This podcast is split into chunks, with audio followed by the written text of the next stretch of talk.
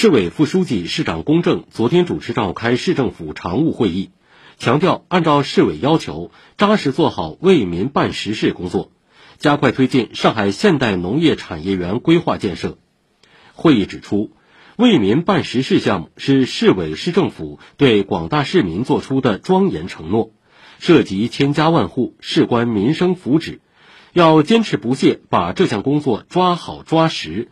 持续用力，常做常新，努力让市民的生活一年更比一年好，幸福感一年更比一年强。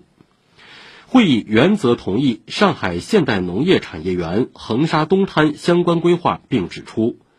经过长江近二十年的滋养，横沙东滩区域已形成新的陆地，